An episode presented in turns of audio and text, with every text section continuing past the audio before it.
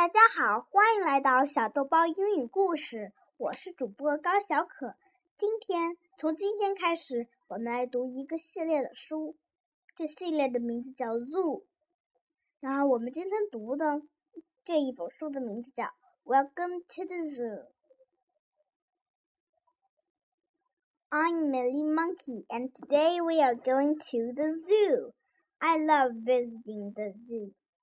This is Queen ha Shepsut. She was a pharaoh, which means she was the head ruler thousands of years ago in ancient Egypt. She created the first, the world's first zoo. Today, there are zoos all over the world. There are little zoos with just a few animals and big zoos with lots of animals. Some zoos are so big they have zoo trains to get people from place to place. This is our zoo train. Hop on board. There are so many animals to see at the zoo. There are big ones and small ones, loud ones and quiet ones, animals that fly, and animals that climb. First stop the giraffes.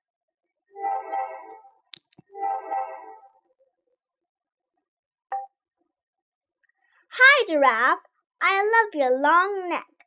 I bet you can see the world, whole world from up there. Giraffes have seven neck bones. So do you but a giraffe's neck bones are much bigger than yours. A giraffe's neck is as long as seven sheets of notebook paper stretched end to end. Each sheet of paper is the same as one neck bone for a giraffe. Toot toot! Take us to the big cat's zoo train. I see tigers in the grass. All tigers have stripes, but did you know every tiger has its very own stripe design? Every tiger is special, different, unique. Toot toot zoo train. Let's go to the petting zoo. Tigers are not tame, but some animals at the zoo are so gentle you can feed them. I wonder what this girl is feeding the llama. Toot toot! Time to visit frogs.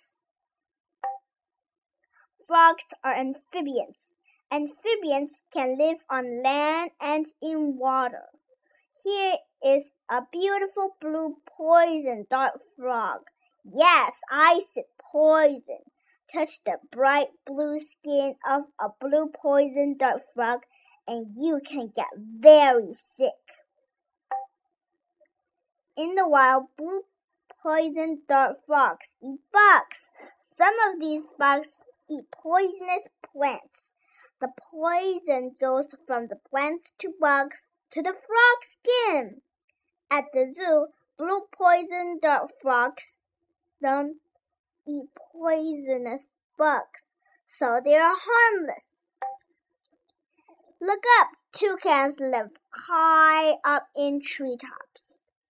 They almost never come down to the ground. Toucans use their huge beaks to grab food. Do you know what else toucans do? They toss food to each other. Toucans play catch. toucans sleep in small nest holes. To fit inside, a toucan turns its head completely around and tucks its beak under its wing. Then it lifts up its tail feathers. This toucan is ready for a nap.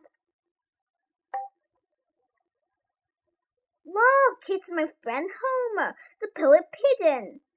He has a poem for us about our trip to the zoo. I do, I do. I have a poem for you. What a fine time at the zoo. But one trip will never do. To There is much, so much more to discover and explore. And explore. A world of creatures big and small. Don't you want to see them all?